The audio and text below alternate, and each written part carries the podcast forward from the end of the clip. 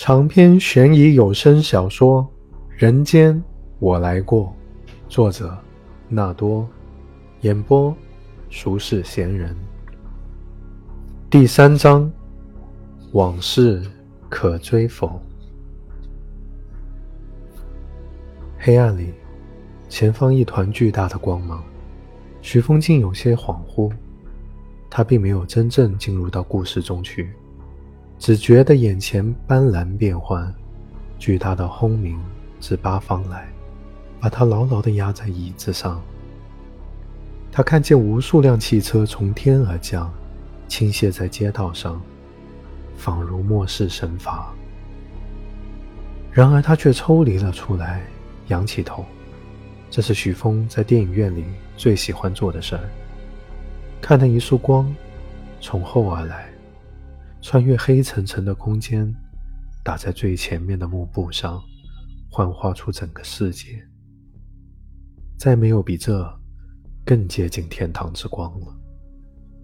幕布世界飞快的眼睛，冰面碎裂隆起，青黑色潜艇破冰斜出，在浓烟中化作废铁，宛如十字架倒伏在白色荒原。那么这个世界快结束了，许风想。坐在他前面的女人慢慢把头靠在旁边男人的肩上，她说了一句什么，男人回吻她的额角，她便咯咯咯的笑起来。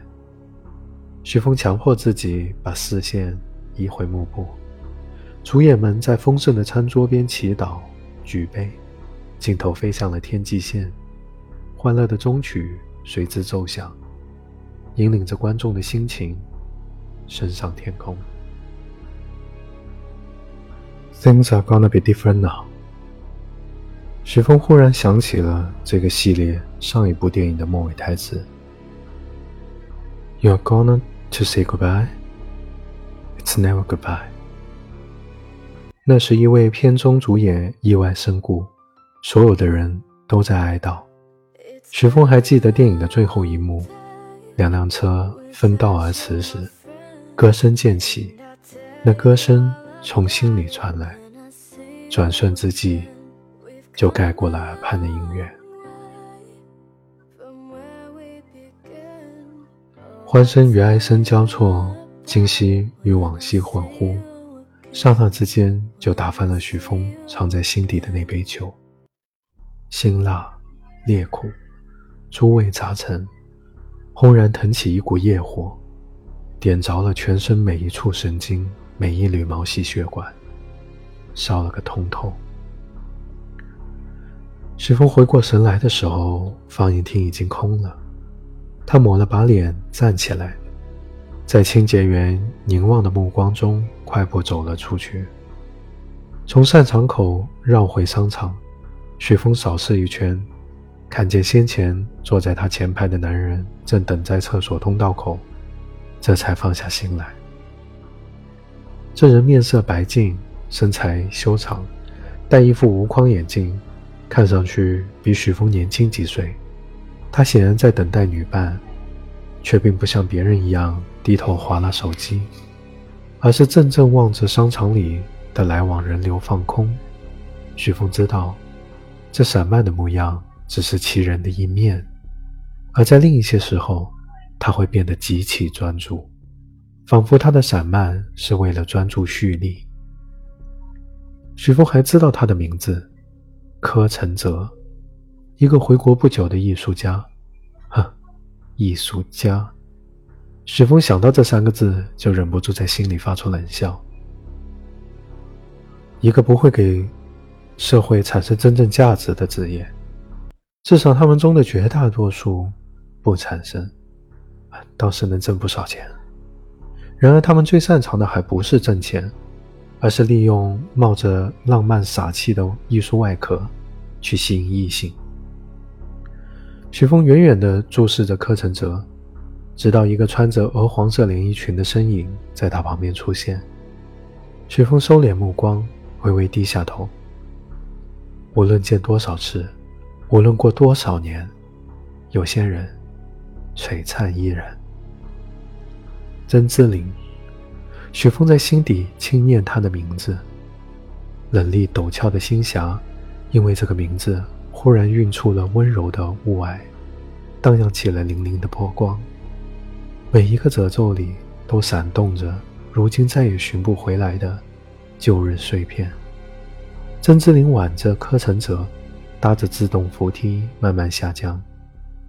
许峰看着他们抵达底层，转向下一层扶梯，这才乘梯而下。扶梯降到一半的时候，那两个肩挨着肩的身影又出现在了许峰的视线中。如此一层复一层，时隐时现，直至一楼。前些年里，许峰还不曾离过关之琳这么近，他总是在几十米外，在那个距离，他可以毫不掩饰，不低眉，不敛目，不假装成一个陌生的路人。张狂放肆的去看，在那样的注视中，雪峰甚至能感知到彼此的连接，那是从另一片星湖来的涓流，是微暖的，又是清凉的，让他平静。可现在他感觉不到了，也许是因为曾志林的身边多了一个人。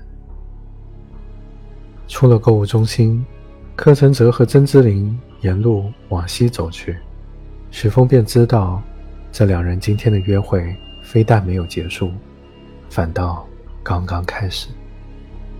这对身影在他凝望的视线中远去，由并肩的两人渐渐融化成模糊的一体。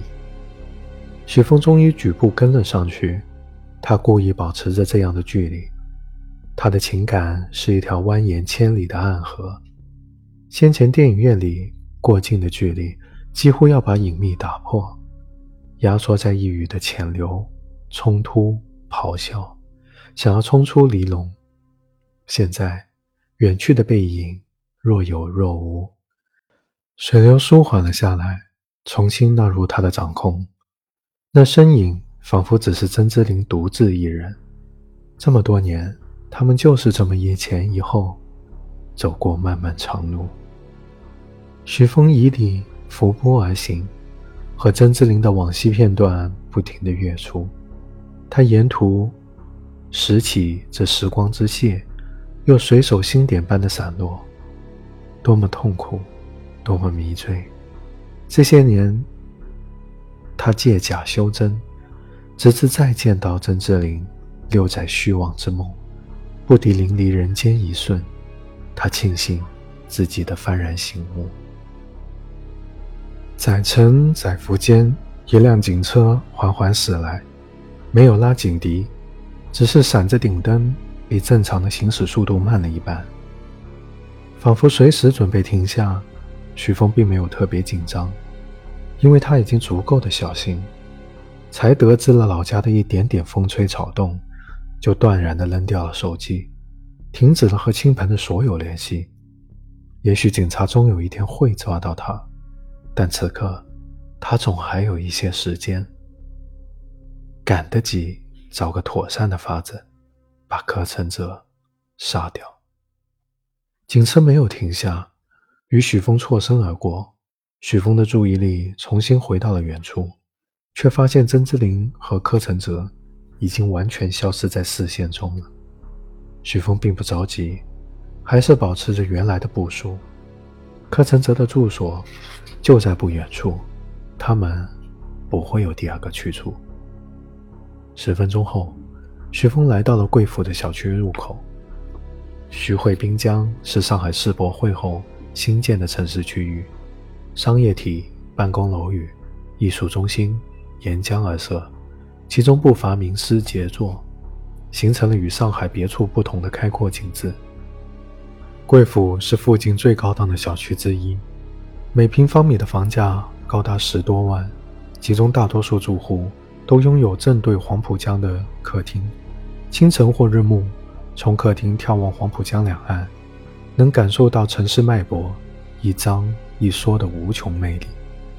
不过，这些对许峰并无意义，因为他对这座被称为魔都的城市没有感情，既不熟悉他的过去，也对他的当下和未来毫无兴趣。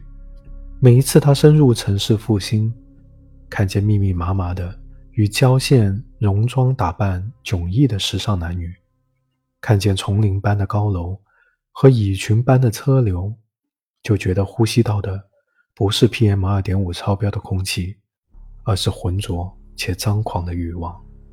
他就像面对陌生领地的野兽，如无必要，绝不进入城市中心。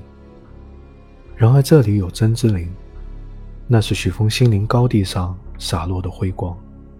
为了见到他，穿过甬道时的黑暗和压抑，又算得了什么呢？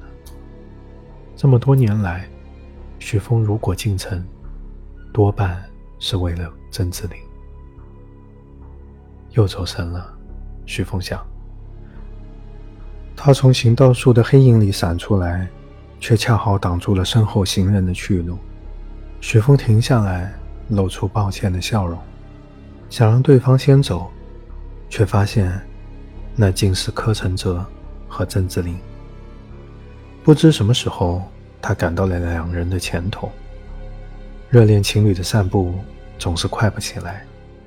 今晚江上月色好，两人或许是折到沿江步道去赏了个景，此时撞了个正着。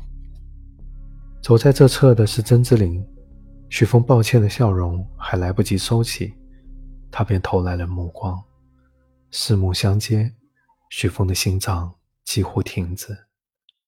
曾之琳笑笑走了过去，许峰看着他和柯承泽走入小区，抬手摸了摸自己的络腮胡，心跳慢慢恢复正常。知道可能被警方盯上之后。他立刻剃光了头发，留起了胡子，还戴了副平光眼镜，看上去比实际年龄大了十几岁。他没认出我，徐峰想，很正常。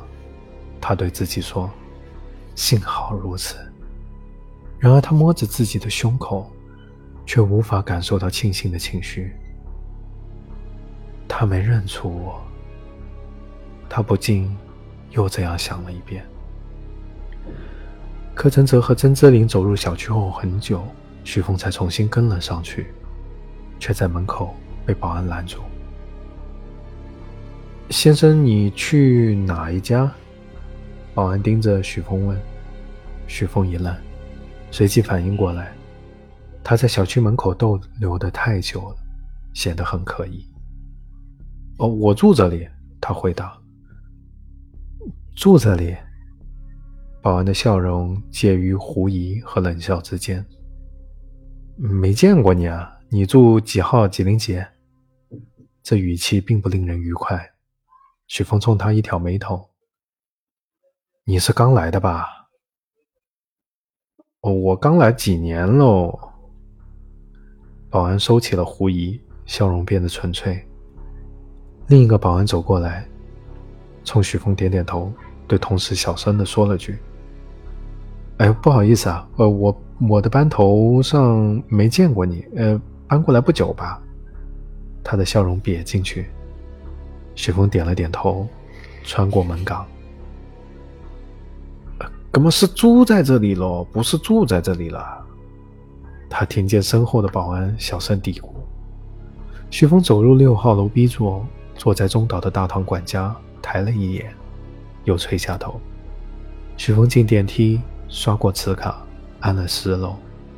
这小区私密性做得不错，没有磁卡用不了电梯。电梯平稳上行，到了十楼开门，许峰却有些犹豫，终究没有出电梯。又按了二十二层，没反应，重新用磁卡刷了一下，这下可以了。柯承泽住在二十二层。原本租个同小区的就行，但这空房率高，挂出来十几套房子，就有柯承泽楼下的，这就方便了许多。电梯在二十二层打开，徐峰走了出去。这一层一户，整个楼道空间都可供住户使用。他站在二十二 B 棕色的大门前听了一会儿，没什么声音，隔音不错。他知道这样会挡住猫眼的光。要是里面的人有心，贴着猫眼往外看的话，他们会吓坏的。别那么放肆，许峰对自己说。不是这样的，他随即意识到，楼道里的自动感应灯正亮着。如果他让开，猫眼里透了光，反而意味着外面有人。